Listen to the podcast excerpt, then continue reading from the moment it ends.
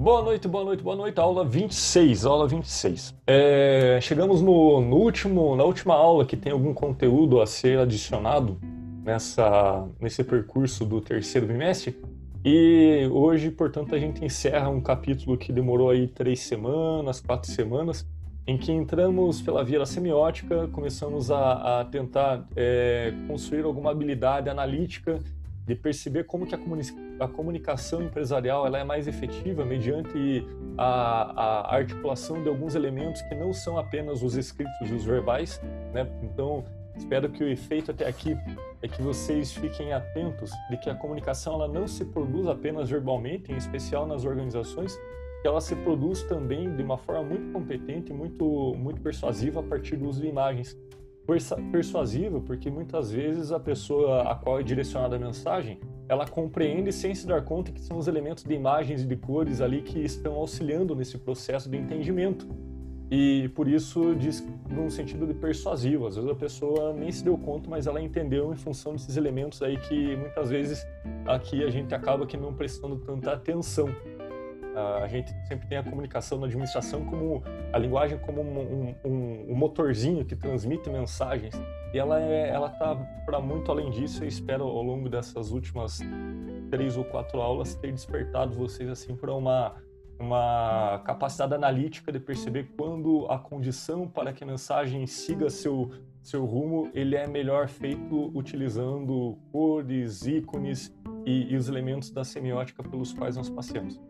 Quero lembrar também que temos ainda anteriormente a questão da comunicação voltada para consenso e aquelas comunicações que são dirigidas para desentendimentos propositais para instrumentalizar o outro e que também tem que ver com o uso de imagens. Muitas imagens são utilizadas justamente para gerar consenso e outras imagens são justamente usadas para confundir o outro, para tirar ali algum proveito que entra por uma comunicação pouco ética mas que está cheio no campo do, do, do, do, mercado empresarial também. Vocês pegaram muitos exemplos.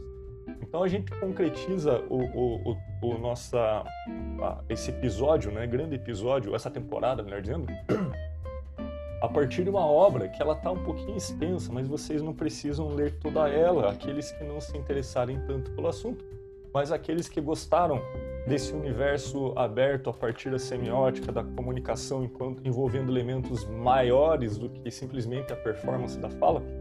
É, então, ali nessa, nesse arquivo de hoje, vocês têm lá na página 122 do livro o, o, os critérios ali de legibilidade. Ele traz uma tabela com estudos sistematizados, né, é, pesquisa é, feita com a combinação de cores que ficam mais legíveis. Então, se você vai pensar numa identidade visual para comunicar algo da sua empresa, dá uma olhada naquela, naquela tabela, porque ali tem não só elementos culturais, mas também tem que ver com os elementos biológicos, aquelas cores e contrastes que para os nossos bastonetes, as célulazinhas responsáveis ali pela pela, pela apreensão das cores, elas ficam mais aguçadas com algumas combinações.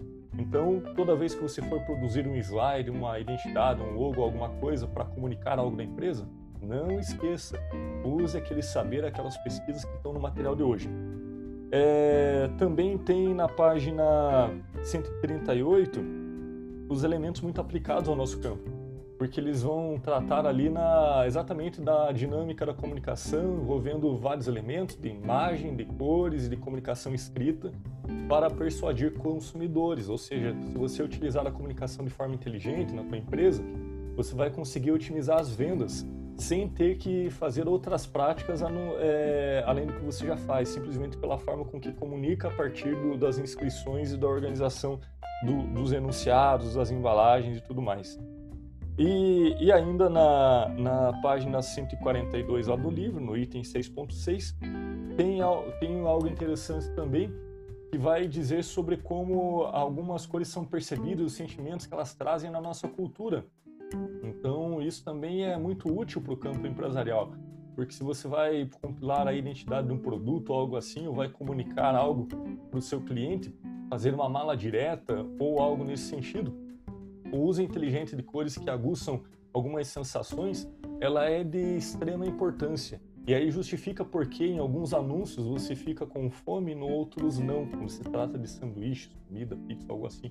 Tem anúncios que te fisgam por uma coisa que você não gerencia, que são as sensações que são causadas pelo impacto da, da, da, das imagens, dos ícones bem orquestrados, utilizados de forma inteligente. E aí eu sempre devolvo o questionamento. No seu dia a dia você aplica isso?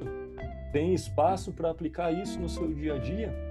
Pois bem, espero que tenha e espero que daqui em diante você fique atento e atenta para todas essas formas de utilização de meios de comunicação que não é apenas escrito, a comunicação não se resume no teclado, tampouco se resume com o microfone. Ela está cheia de, de elementos que fazem parte dessa ancoragem dos sentidos que acabam que facilitando a compreensão. É... Então, nesse sentido, hoje a gente tem um material completíssimo, então fica como boa referência para consultas. Vocês sabem que, que desde a época lá da, da, da nossa administração estratégica, eu sempre tinha uma metáfora e que eu vou recuperá-la hoje.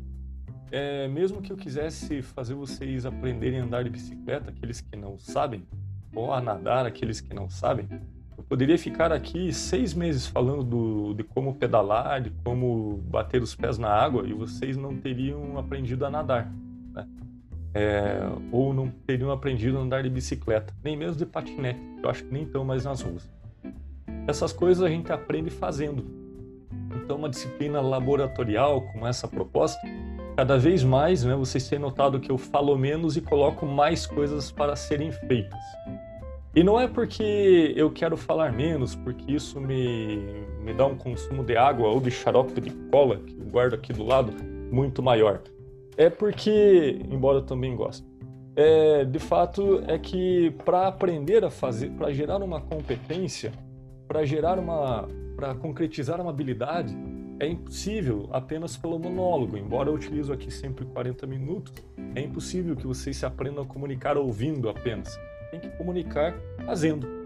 É, nesse momento a gente está sempre como, colocando a mão na massa, alguns de forma magistral, implicados em sua formação e mostrando a que vieram, alguns outros que fazem com a coisa protocolar porque é o necessário também para levar o curso, mas de uma forma ou de outra tem que fazer, tem que fazer para aprender. É, senão a aula puramente teórica ela fica com finalidade em si mesma e não geraria essa competência supervisionada que vocês têm em geral nos grupos que a gente faz. É, hoje não será diferente. Hoje eu vou novamente é, provocá-los para fazer, né?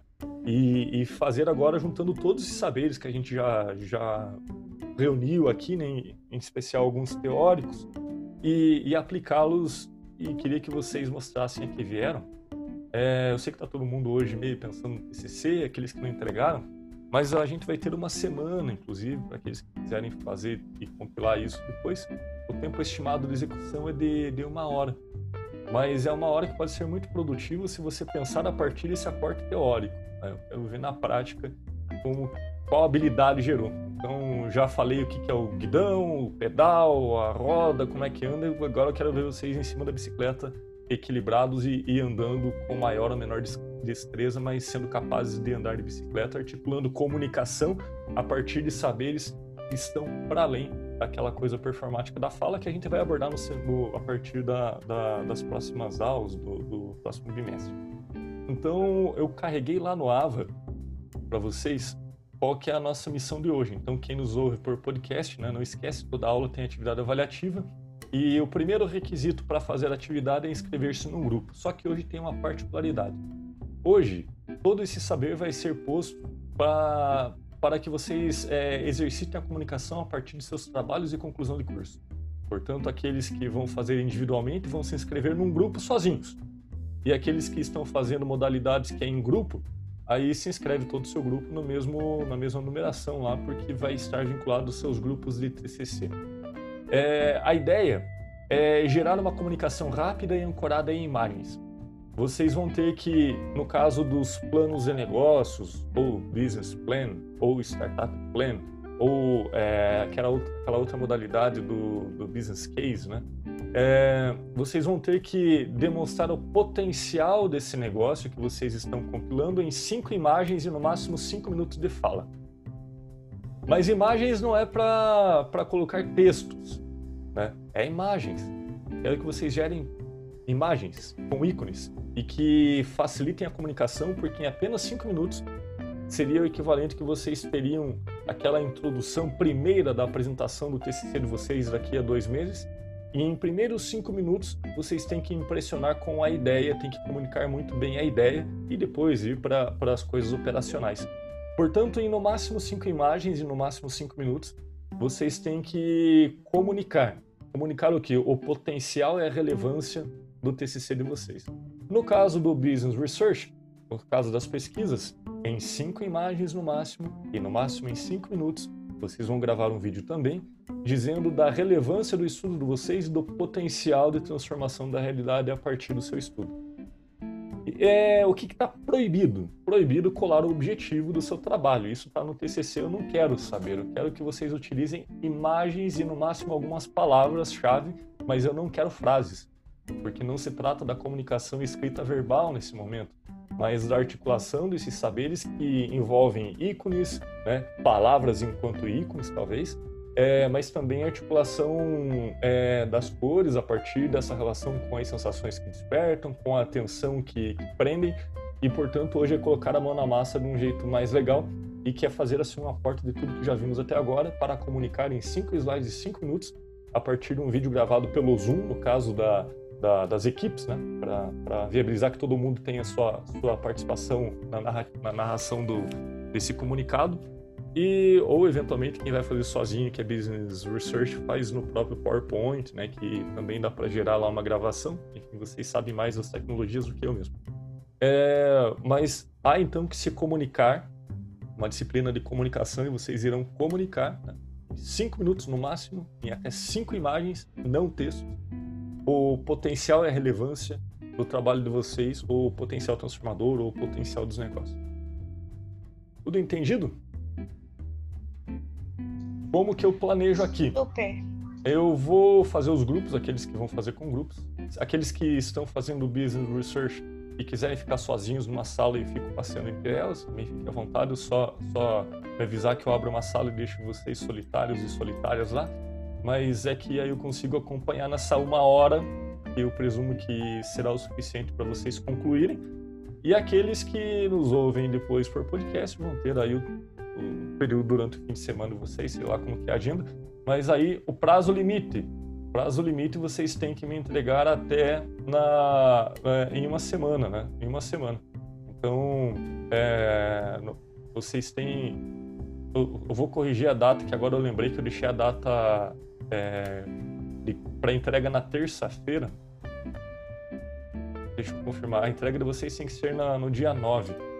É, tenho impressão que. Ou melhor, não, desculpa. A entrega tá pro dia 15 lá, mas vai ser pro dia 16. Eu já corrijo lá a entrega, vai ser no dia 16. Vocês têm. Vocês têm, portanto. Professor, tá. Eu talvez tenha olhado errado, mas tá dia 17? 17? Ah, tá. Talvez está na. Na entrega da atividade está parametrizado para o dia 17, é isso? É, foi o que eu vi, pelo menos. Então pode ser. É que no, na descrição da atividade eu acabei deixando. Ah. Mas eu corrigi isso, fica para o dia 17, não tem problema. Vai coincidir com o dia da próxima aula, só não deixem para entregar na última hora. Algo muito importante, eu não tenho como receber trabalhos em e-mails porque meu e-mail é uma bagunça. Então, às vezes, o pessoal perde o, o, dia da entrega e daí começa a mandar por e-mail. Infelizmente, eu não recebo por e-mail. Eu já dou esse prazo mais estendido, né? Para que vocês tenham um tempo hábil para não deixar para o último dia, para não precisar ficar desesperado com e-mail. Porque aí no e-mail não tem garantia de entrega. Quando vocês entregam pelo sistema, você tem o protocolo da entrega, tudo, então tem garantias lá. E no e-mail, às vezes cai no spam, cai na, no, no, naquele buraco negro do dia que chegou um monte de e-mail junto e você não deu conta. Então eu não recebo nada por e-mail, só fiquem atentos a isso. Quem, quem, quem costuma trabalhar é, com, com adrenalina, né, deixando por último dia, é, cuide para não depender de, de, prazo a mais, porque é o prazo limite aquele ali mesmo. Tudo bem? Então me digam aí quais serão os, os grupos e as pessoas que querem entrar em salas para fazer aqui com a minha supervisão e aqueles que eventualmente vão fazer depois, tal, aí qualquer dúvida manda e-mail. Deem tchau para todo mundo que nos ouve por podcast nesse momento. Tchau.